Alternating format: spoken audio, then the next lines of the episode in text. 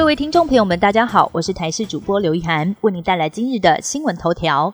震惊全台的五亿高中生命案，台中地检署侦查终结，检方针对外界所有疑点，据细靡遗的公布关键证据。对于一个月前因为涉犯杀人罪以三十万元交保的夏姓配偶父子裁定，杀人罪的部分不起诉。至于同婚的部分，检方也以多项事证认定双方无结婚争议，所谓同婚登记不成立，要对夏姓配偶依照涉犯伪造文书提起公诉。如果判决确定，那么庞大遗产将可能由赖姓高中生的母亲来继承，但是这将由后续的民事来加以认定。而赖姓高中生的母亲对于检方认为儿子死没有他杀的嫌疑无法接受，现在也已经决定向高分检提出再议。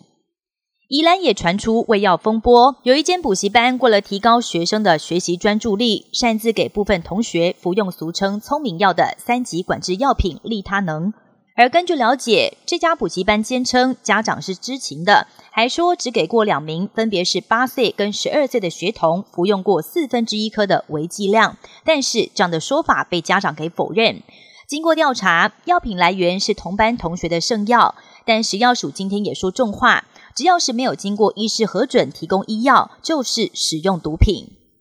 今天下班时间一到，等于正式展开端午连续假期。各大车站搭车人潮涌现，还有民众怕尖峰时间动弹不得，提前三到四点就赶着去搭车。而另外，桃园机场也同样出现出境人潮涌现。根据桃机的统计，在今天出境的人数就有将近五万人次，预估二十一到二十六号连续假期期间，客运量可以达到接近八十万人次。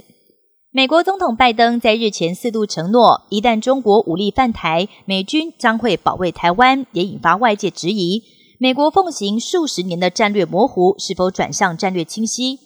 前美军印太司令哈里斯在二十号表示，拜登四度表态，形同设定了新的起点。其他人事后再怎么澄清，都没有办法归零，呼吁华府转向战略清晰。